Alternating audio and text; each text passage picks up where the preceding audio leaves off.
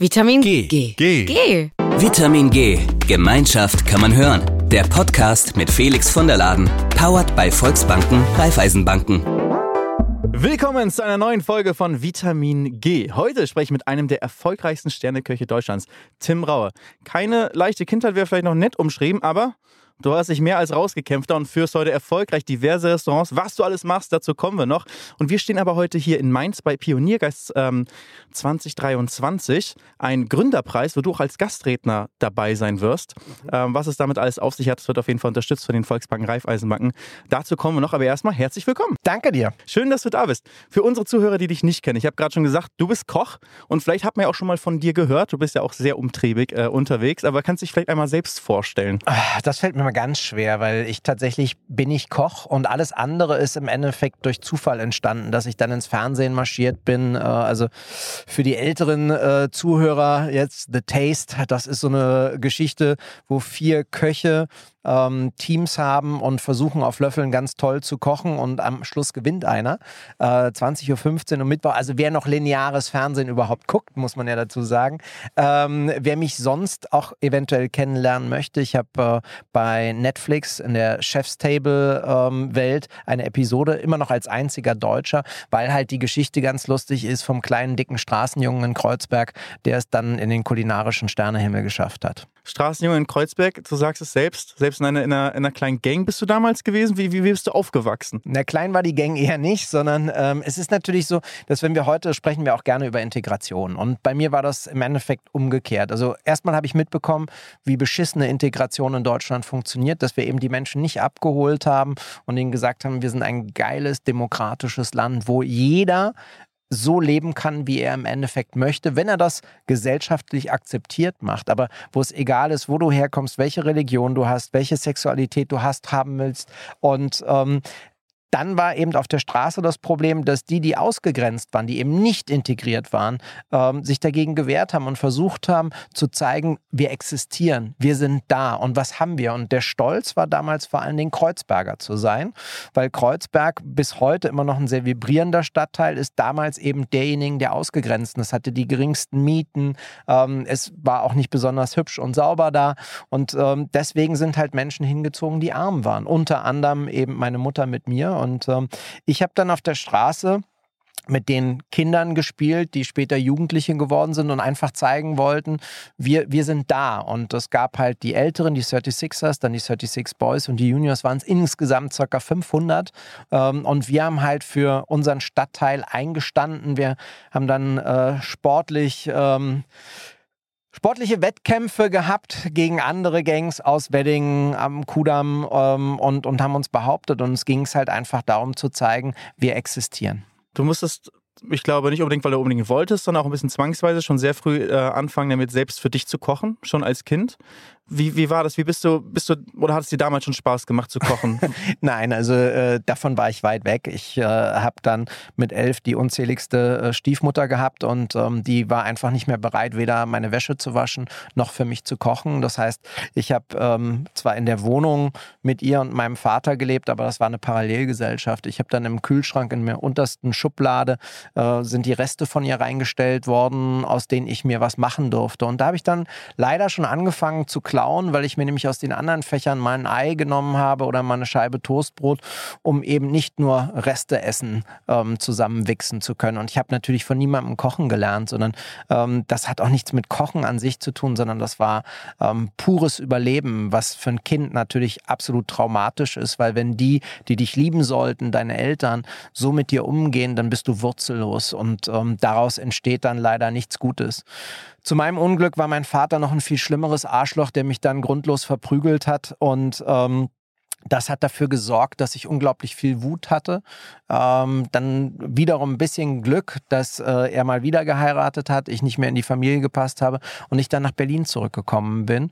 Ähm, und dann die letzten Jahre, ähm, bevor meine Schule zu Ende war oder meine Schulzeit zu Ende war, bei meiner Mutter teilweise gelebt habe, mit 16 dann schon in die erste eigene Wohnung gezogen bin, weil ich eben für mich selber ähm, sorgen wollte. Und das, was sich bei mir prägend eingefräst hat, war halt, der Staat konnte mir nicht wirklich helfen und war auch nicht für mich da. Deswegen frage ich ihn bis heute auch gar nicht mehr, sondern ich habe eben gelernt, eigenverantwortlich zu leben. Für mich nie anderen die Schuld zuzuschieben, zu sagen, ihr wart nicht für mich da, ihr habt hätte sich um mich kümmern können oder so. Dann ich bin immer für mich selber verantwortlich, für meinen Wohl und Wehe, wie wir so schön sagen. Also trotz dieser eigentlich eher traumatischen Einführung in den Bereich des, des Kochens, wieso, wie kam es dann dazu, dass du es trotzdem für dich ja dann auch beruflich ergriffen hast? Mm, ich wollte eigentlich nie, also alles werden, aber nicht Koch, sondern ähm, ich wollte total gerne Architekt werden oder Interior Designer.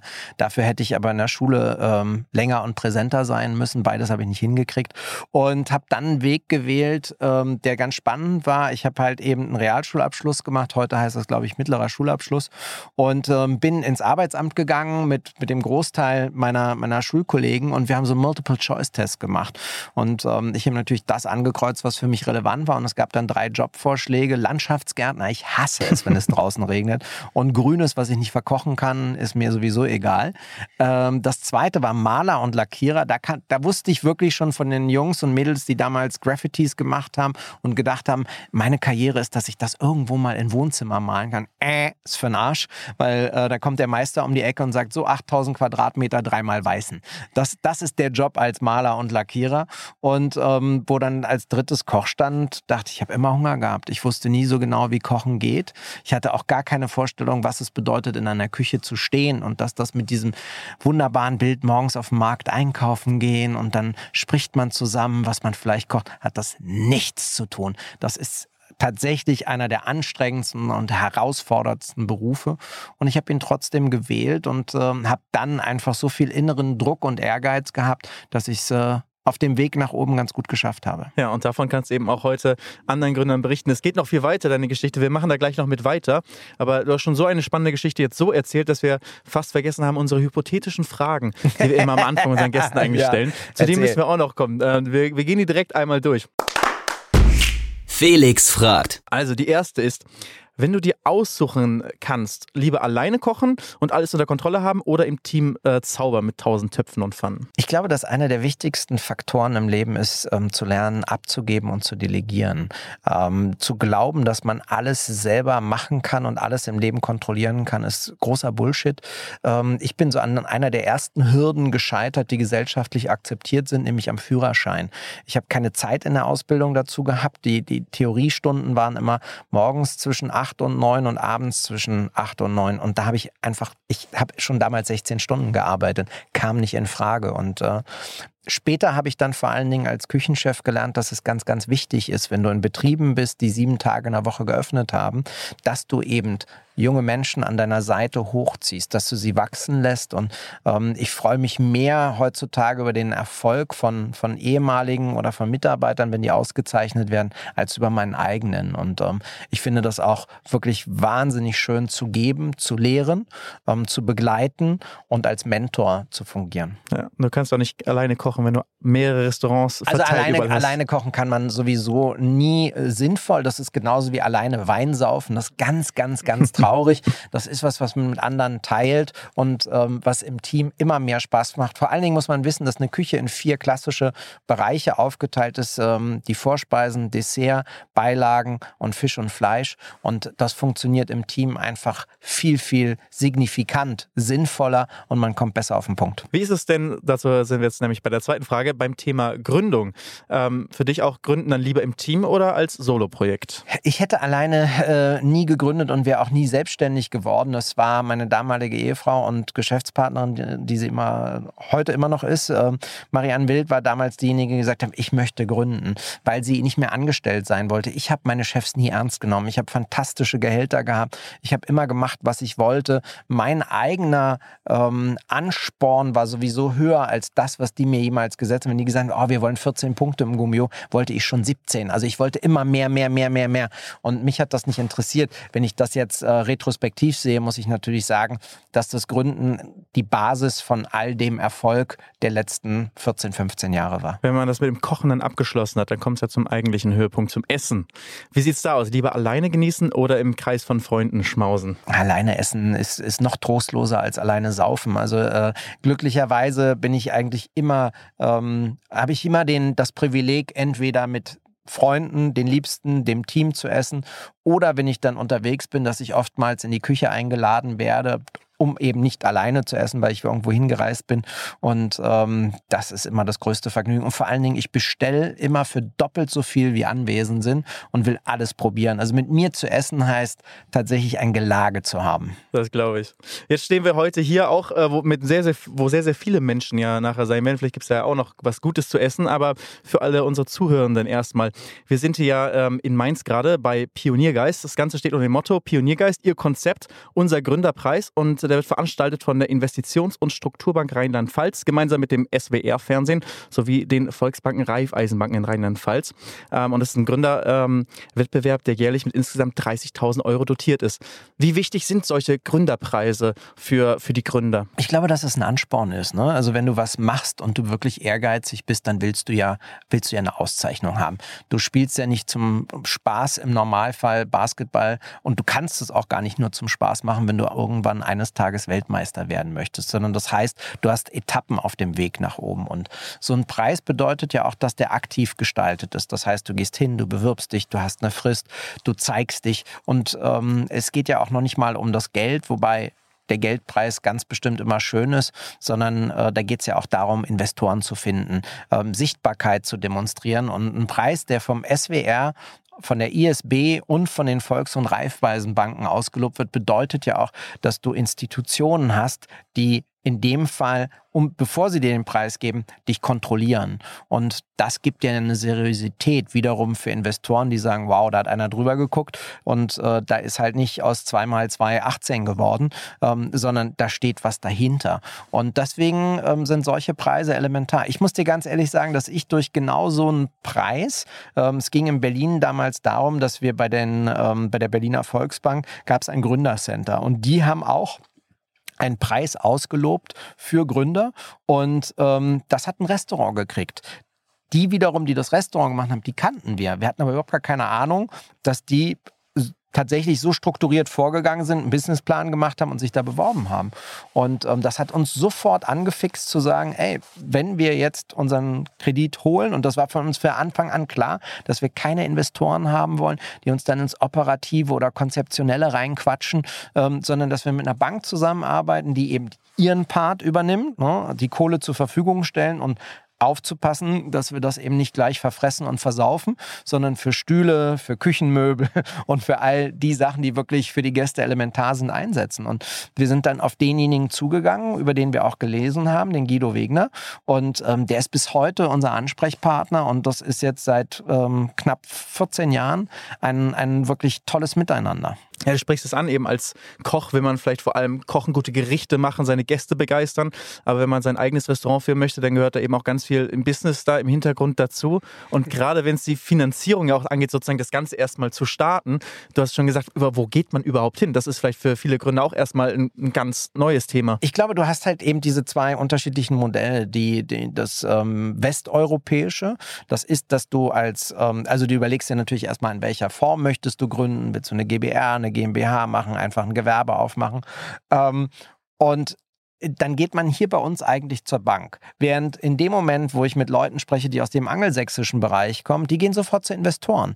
Die sagen, boah, ist doch viel geiler, die geben mir die Kohle und dann äh, Risikokapital und yippie für mich wäre das aber nie was gewesen, weil ich eben keinen Investor haben möchte. Ich möchte keinen, der mir reinquatscht. Das wusste ich auch an dem Moment, wo wir gegründet haben. Wir waren allerdings schon ein bisschen älter, 35 und 36. Wir hatten schon viele Stationen hinter uns und uns war einfach klar, wir möchten dann keine gelangweilte Ehefrau, die äh, hässliche Kunst, die sie schön findet, hinhängt oder sagt, nee, die Lampenschirmchen müssen gelb sein und nicht grün. Und wir wollten auch keinen Investor, der dann jeden Samstagabend besoffen im eigenen Laden sitzt und sich rühmt, wie geil das ist, das ist sein Restaurant und man so ein bisschen antanzen muss wie in einer Revue, um Hallo zu sagen und seinen Freunden in den Arsch zu kriechen, sondern ähm, wir wollten eben diese absolute Unabhängigkeit und ähm, dafür wollten wir einen Partner haben, der eben ganz emotionslos und sachlich bewertet, wie ist unser Konzept, uns die Kohle gibt, zu fairen, das muss man ganz klar sagen, Zinsen natürlich auch, auch das ein wichtiger Faktor.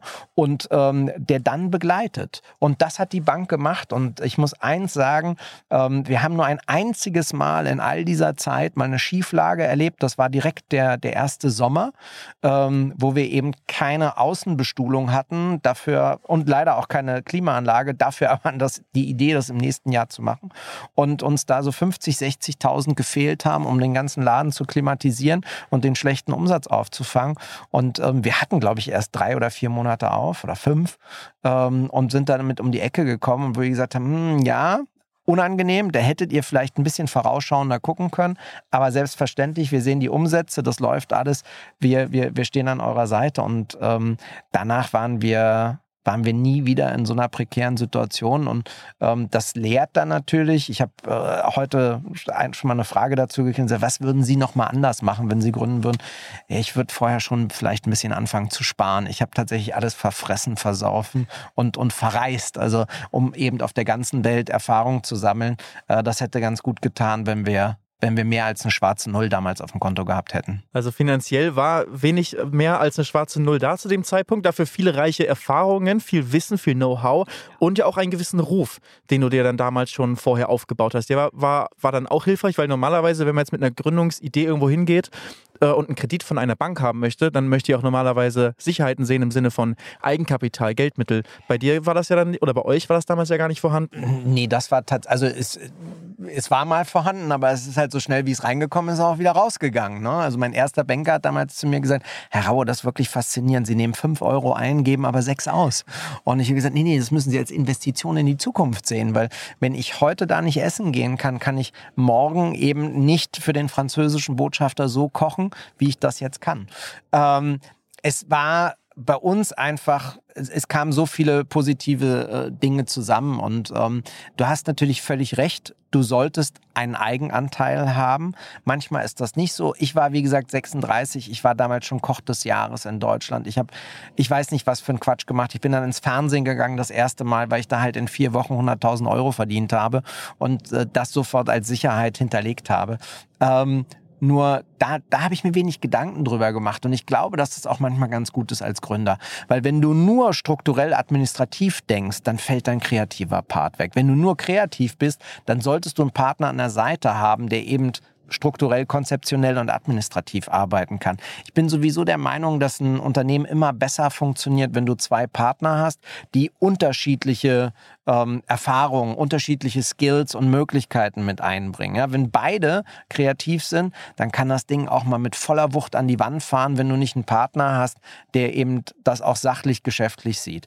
Großes Problem übrigens bei Gastronomen, ne? weil ähm, viele, viele fantastische Köche und Köchinnen können eben genau das kochen die im Service können fantastische Gastgeber sein, aber das bedeutet halt null, dass du ein sinnvoller Unternehmer bist, der weiß, wie, wie er aus einem Euro eben drei macht. Ja. Und ähm, das ist ganz, ganz entscheidend. Und da denke ich, dass der ein oder andere Gründer, der, der dann völlig berieselt ist von seiner eigenen Geilheit, was für eine großartige Idee. Was, ich komme halt aus Berlin. Ne? Das ist so der Ort, wo du auch als Gäste ständig Gründer hast, die erzählen dir Sachen, die sind, die denken, sie sind morgen Milliardäre und stürzen ganz oft ganz fies ab, weil es eben kein Bedürfnis für ihr Produkt gibt oder weil sie viel zu früh in der Zeit dran sind. Vielleicht ist in 20 Jahren so eine App relevant, aber halt heute nicht. Und ähm, ich glaube, dass es da dann, wie gesagt, wie bei uns hilft. Marie war immer diejenige, die auf die Zahlen geguckt hat, die nie ausgerastet und sie sagt, morgen machen wir 6000 Euro pro Kopf Umsatz und dann gesagt hat, okay, es sind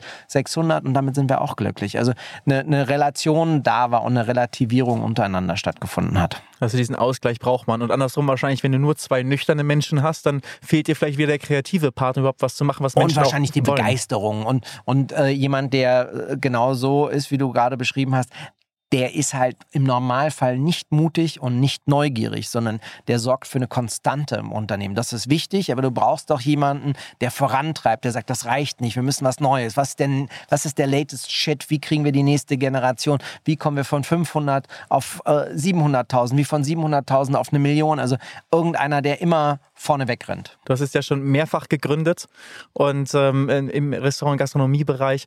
Was gibst du äh, den Gründern hier mit, die auch aus den verschiedensten Bereichen ähm, kommen? Das ist wunderbar, weil ähm, ich lasse immer den Moment auf mich wirken. Ich bin, wenn ich solche Keynotes halte oder vor Menschen spreche, das letzte war ein Kongress mit äh, zweieinhalbtausend äh, Ärzten, die an der Wirbelsäule operieren und am Hirn, ähm, habe ich mir auch keine Gedanken gemacht. Und erst, wo ich da oben stand, ähm, lasse ich mir dann kurz durch den Kopf gehen, worum es geht und rede dann aus dem, aus dem Bauch heraus. Grundsätzlich, ich treibe die Leute eigentlich immer an, weiterzugehen, mutig zu sein, neugierig zu bleiben und äh, nach dem amerikanischen Prinzip zu leben. Lieber mal auf die Fresse fallen, eine Niederlage kassieren und dann demütig daraus lernen, als so in so einer wunderbaren, konstanten Langeweile dahinsiechen. Gehen wir bei dir auch noch mal ein bisschen in die Vergangenheit. Da sind wir stehen geblieben vor unseren hypothetischen Fragen am Anfang.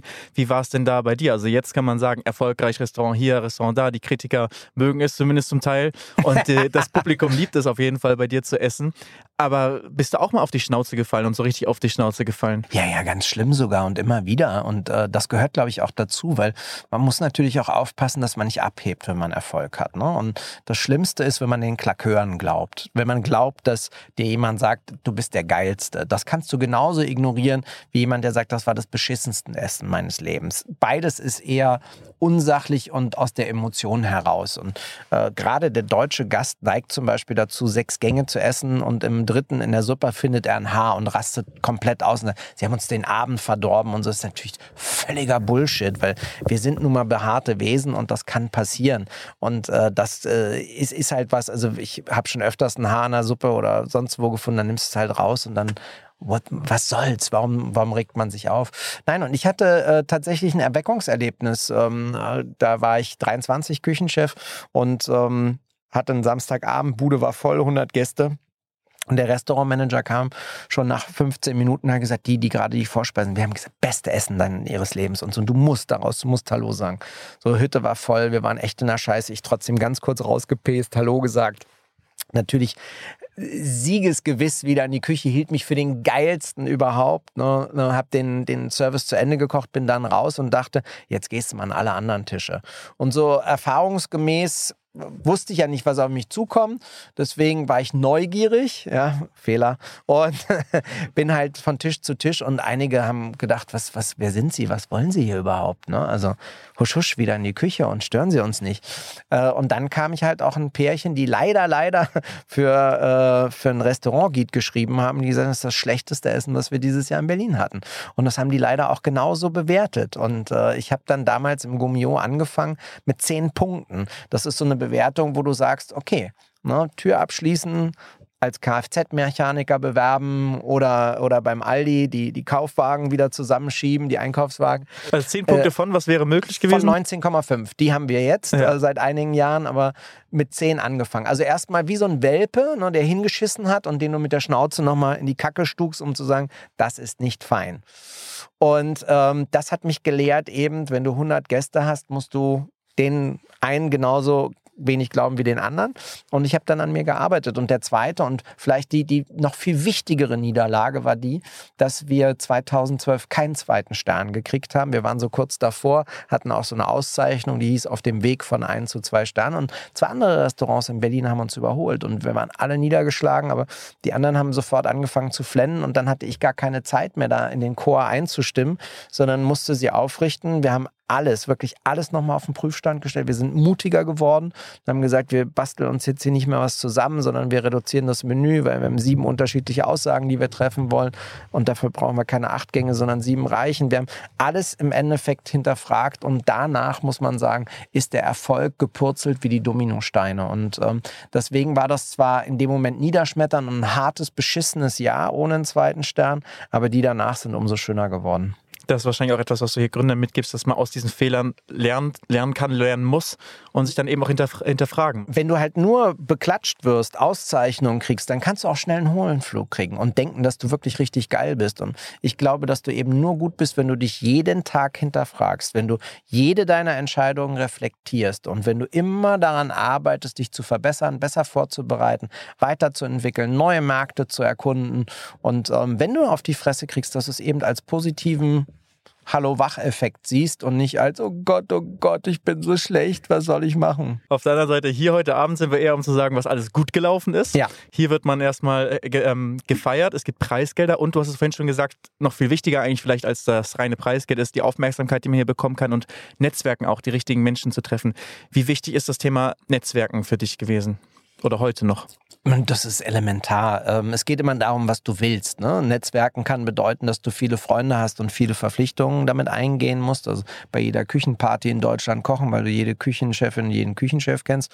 Das kann aber einfach auch bedeuten, äh, wie in meinem Fall, dass du verstehst, dass es nicht reicht, gut zu sein, sondern dass darüber berichtet wird. Und ähm, ich sehr, sehr früh ähm, eben die Medien verstanden habe und äh, kapiert habe, dass wenn jemand ein Interview äh, will, dass du da nicht zwei Wochen für brauchst, sondern das direkt umsetzt und dass du dann, ähm, dass es auch das wie Dominosteine ist. Ne? Du lernst den ersten kennen, der macht dich mit dem nächsten bekannt, weil dann eben die Food-Journalisten eine Clique untereinander sind, ähm, genauso wie Köche und Köchinnen, ähm, die Sterne-Restaurants führen, eine Clique untereinander sind. Da mag sich nicht unbedingt jeder, aber man kennt sich und man wird weitergereicht. Und ähm, für mich war das der wichtigste Punkt und ähm, am Ende des Tages muss man sagen, wir sind medial halt extrem gut, vor allen Dingen international auch aufgestellt und das macht dann die Hütte voll, weil wenn gut über dich geschrieben wird, lesen das die Menschen, sehen es im Fernsehen und kommen dann zu dir. Ja, das ist wahrscheinlich für die meisten Branchen heutzutage eine der wichtigsten Währungen, eben die, die Aufmerksamkeit zu haben, egal ob es in der Gastronomie ist oder eben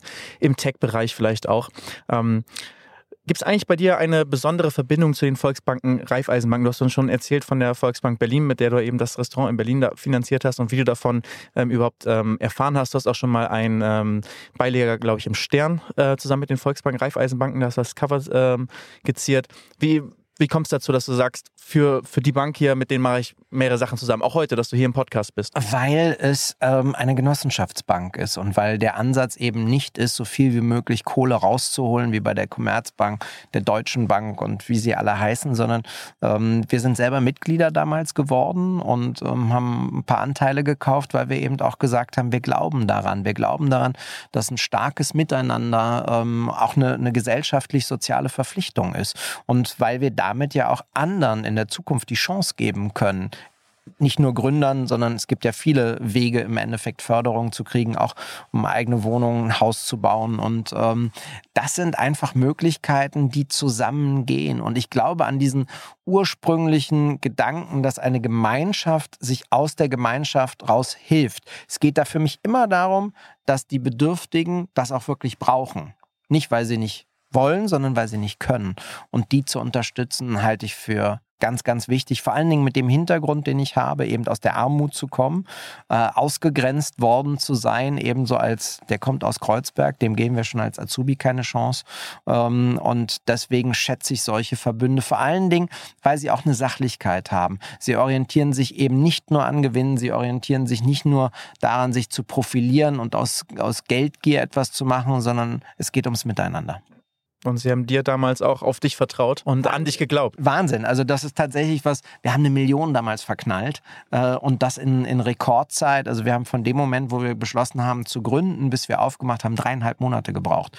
Und in den dreieinhalb Monaten haben wir eine Million investiert, verbastelt, gebaut, hingestellt. Worum geht das alles bei so einem Restaurant? Was ist das teuerste? Die Möbel oder die Küche oder Personal? Genau. Äh, äh, bauen ist das erste teuerste. Es war vorher eine Galerie. Das heißt, wir haben weder Wasserleitungen gehabt, noch Toiletten, noch Strom. Äh, da bist du irgendwie direkt schon mal so mit 150.000 dabei, bis das liegt.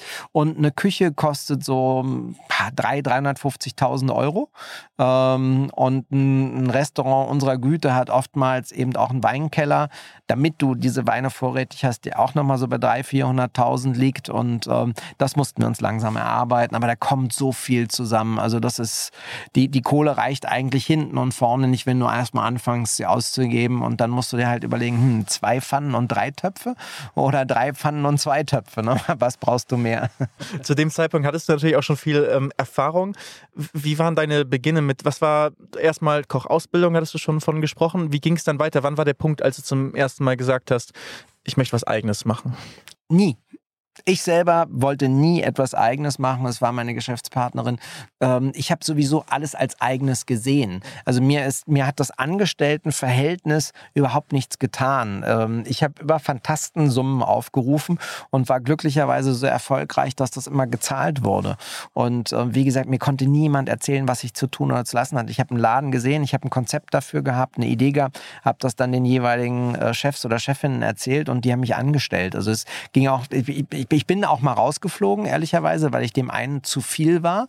Äh, der Was hast du gemacht oder jetzt gesagt? Ja, ich wollte immer weiter, immer weiter, immer weiter. Ne? Ich wollte dann, wir hatten äh, 14 Punkte, dann wollte ich 15 Punkte wollten Stern und der hat halt gesagt, nee, nee, nee, das ist alles viel zu komplex, mach doch einfach mal so weiter und noch mehr Wein kaufen. Nein, nein, nein. Also da, da habe ich einfach gemerkt, der hatte eine natürliche Grenze, die ich gnadenlos überschritten habe. Ja, du hast gerade eben schon angesprochen mit, den, mit der genossenschaftlichen Bank und was du da als Vorteile siehst. Jetzt Thema Spitzengastronomie. Funktioniert sowas auch genossenschaftlich? Glaubst du, könntest du dir vorstellen, sowas würde auch gehen oder gibt es sowas irgendwo? Wie meinst du das? Dass Spitze, also dass ein Restaurant sich eben als äh, Genossenschaft organisieren würde und dann vielleicht den Köchen zusammen. Das gehört gerade, wo du auch darüber gesprochen hast. Du hast eigentlich hast du dich auch als du nur angestellter Koch warst schon immer so gefühlt, als ob dir der Laden eigentlich schon, schon gehört und das mit dein Ding ist. Also ich glaube, dass es, äh, ich, ich nehme immer gerne Metaphern vom Sport. Und ein Verein wird vom Präsident geführt, eine Mannschaft vom Trainer. Ähm, eine ganz flache Hierarchie existiert in meiner Welt nicht.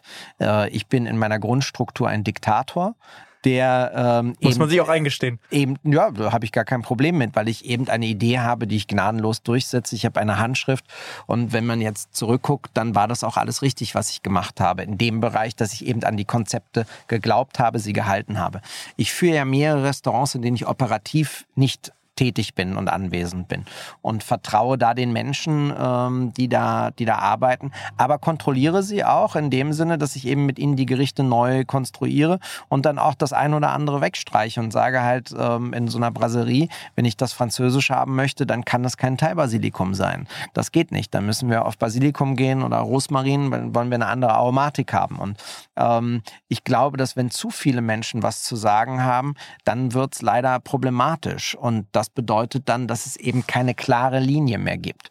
Und ähm, ich bin auch der festen Überzeugung, es muss immer einen oder eine Anführerin geben, ähm, die schlussendlich die letzte Entscheidung trifft, die aber natürlich mit den anderen abgestimmt sein kann, beziehungsweise noch besser ist es eigentlich, wenn man sie vorgibt. Das heißt, wenn man von vornherein sagt, das ist unser gemeinsames Ziel, wir wollen in zwei Jahren einen Stern haben dann wissen alle ganz genau, wo sie hinreiten. Wenn man dazwischen dann mal diskutiert, ja, findet ihr das noch gut oder nicht, das funktioniert nicht. Ich kann eine schöne Anekdote aus unserem äh, Hauptrestaurant erzählen. Wir äh, ändern so alle zwei, drei Jahre die, die Uniform und haben dann ähm, warum auch immer im letzten Jahr aus, äh, aus Menschlichkeit und Höflichkeit mal nachgefragt, wie die Mitarbeiter die Uniform finden. Wir haben knapp über 40 davon. Und das war ein Desaster für uns, ne? weil die nur rumgejammert haben. Und ich habe schon gedacht, dass egal, wenn wir denen jetzt äh, was von Off-White kaufen und sie reinpacken, dann passt auch irgendjemand. Nämlich der andere möchte kein Ralph Lauren haben, der dritte möchte kein Kaschmir, der andere äh, wiederum Polyester. Ähm, also das ist ein Fehler, den man, glaube ich, auch nicht machen sollte, dass man jeden fragt und jeden mitentscheiden lässt, sondern es geht um eine Grundsätzlichkeit. Ja, ähm, es muss dann aber einfach auch vorgegeben werden, damit, und das der Großteil der Menschen, die für dich arbeiten, die wollen eine klare Ansage, wo es hingeht. Und dann wissen sie, ob sie das Ziel mitgehen oder nicht. Und dann kannst du auch nicht immer überall vor Ort sein. Müssen sie wahrscheinlich auch im Alltag manche Sachen alleine entscheiden? Oder wie läuft das? Wie werden zum Beispiel überhaupt, wie wird entschieden, was auf die Karte kommt? Da ist der Diktator wieder am Zug. Nein, also ähm, das ist was, was wir äh, regelmäßig einfach machen. Da gibt's Probeessen, dann probieren wir Ideen ähm, und Gerichte und gucken, ob die was werden und auf die Karte kommen. Ne? Aber also es ist natürlich so, ähm, wie gesagt, in der täglichen Operative bin ich nur noch im Hauptrestaurant eingebunden. Die anderen Restaurants kontrolliere ich oder bin da. Und ähm, das ist halt was, was funktioniert, weil ich fantastische Mitarbeiter und Mitarbeiterinnen habe. Jetzt stehen wir hier beim Pioniergeist 2023 in unserem Podcast-Bus direkt vor der Tür. Gleich geht es für dich äh, wieder rein und dann wirst du ja auch nachher noch äh, eine Rede halten für, für die Gründer. Was, äh, was wirst du da thematisch unterbringen? Ich werde versuchen, Ihnen ähm, natürlich meine Geschichte zu erzählen mit Hoch und Tiefs. Also was hat für außerordentliche Entwicklungen in, in unserem Geschäftsmodell gesorgt? Ähm, was war niederschmetternd? Ähm, was für viele Menschen natürlich immer noch relevant ist, ist so, wie hat man die Pandemie gut überstanden und ist gut da durchgekommen? Und ähm, dann ganz persönlich für Sie eben ähm, sowas wie zum Beispiel, wo ich meine eigentlich höchste Auszeichnung kassiert habe, nämlich Koch des Jahres.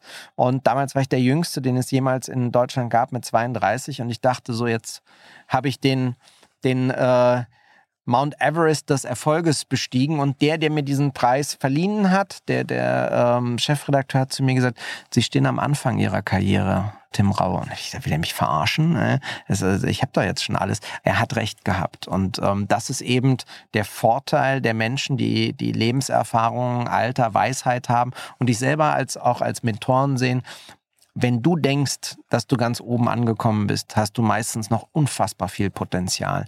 Glaube nicht an die Grenzen, die andere setzen, sondern versuche deine eigenen Grenzen rauszufinden, sie immer und immer wieder zu überschreiten und für dich natürlich einen gesunden Weg zu finden, glücklich zu werden. Wo und erfolgreich. Wo geht das? Bist du auf jeden Fall jetzt schon. Wo geht dann jetzt für dich der Weg noch hin? Also, wenn du, du hast ja wirklich schon so viel erreicht. Gibt es noch Ziele, Träume für dich, vielleicht entweder beruflich oder auch privat in deinem Leben, die du noch erreichen möchtest? Träume finde ich grundsätzlich äh, nicht besonders dolle, ähm, weil äh, entweder sind es Ziele, die ich dann auch verfolge, ähm, aber so Träume klingt für mich immer so undefiniert. Ich habe davon geträumt, morgen einen Cocktail in Mallorca am Strand zu trinken. Nein, dann sage ich, ich möchte, morgen schaffe ich es nicht. In den Terminkalender gucken, in drei Monaten ist es möglich, also sofort einen Flug buchen, Zeit dafür freischaufeln und machen. Ähm, ich habe tatsächlich keine materiellen Wünsche mehr. Ähm, ich bin unfassbar dankbar für mein Leben und glücklich.